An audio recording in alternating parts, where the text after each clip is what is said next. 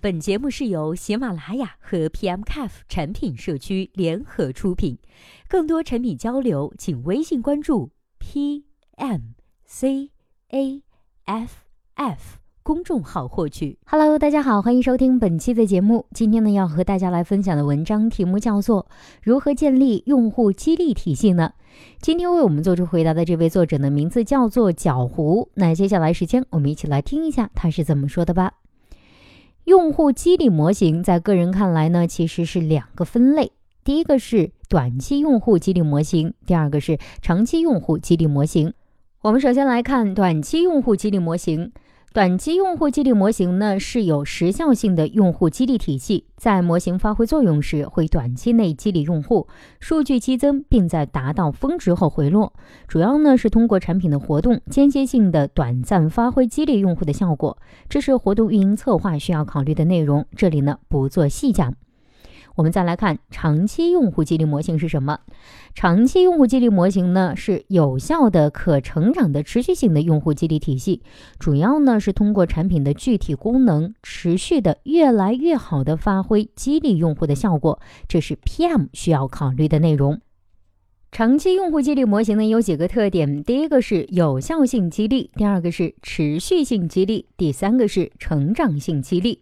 我们分条来看，首先来看有效性激励。有效性激励呢，是指能够切实有效的刺激用户产生定向行为。这部分呢，就是你所说的那个用户激励模型的架构。诱导方法论，了解需要激励用户产生的行为。行为的归因是什么？如何通过欲望，也就是说你的名利权情等等等等，来刺激用户的行为归因，诱导用户多多产生这部分行为。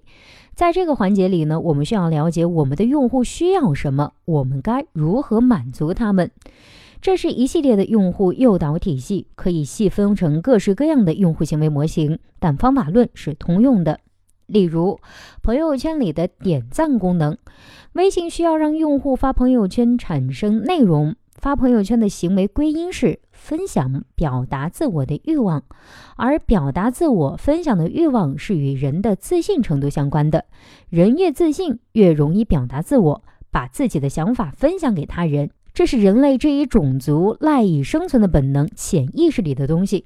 所以，只要在互动的时候增加他人对用户的赞美夸奖的概率，就可以增加用户的自信，激励用户自发的产生内容发朋友圈。微信用了点赞功能来增加这个概率。此时了解了这些以后呢，试想一下，如果微信朋友圈只有评论或者是点赞和踩都有，那这个激励体系还能否建立起来呢？这些都是点赞功能设计的小心思。我们接下来看持续性激励。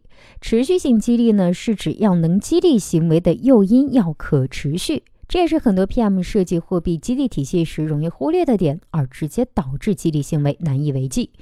要行使诱因可持续，最方便的方法呢，就是制造闭环，制造诱因一，诱导用户去产生行为一，以行为一产生的效果作为诱因二，让用户去产生行为二，而行为二产生的效果是最初诱导用户产生行为的诱因一。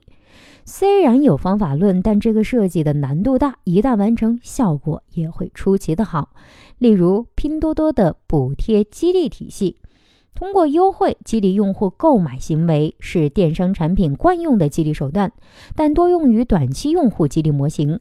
因为真实的优惠意味着烧钱，烧钱而资金不回流是难以长久的，所以很多商家只会在特定的日子进行优惠政策。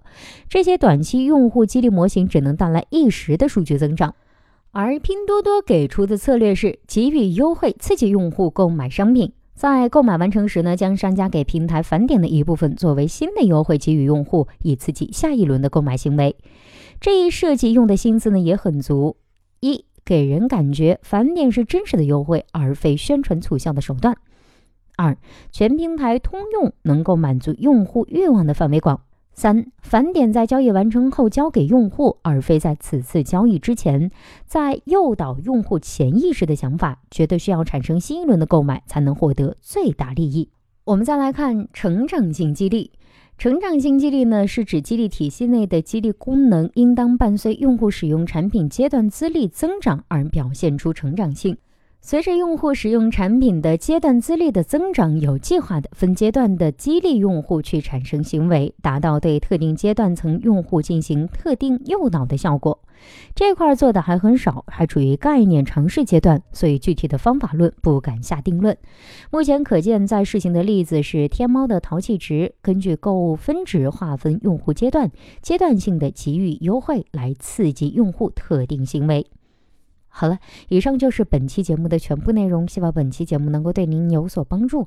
如果对待这个问题呢，您还有自己独特的见解，或者是想发表的意见，欢迎登录 PMCF 产品经理社区，我们期待您的精彩回答。那我们下期再见啦，拜拜。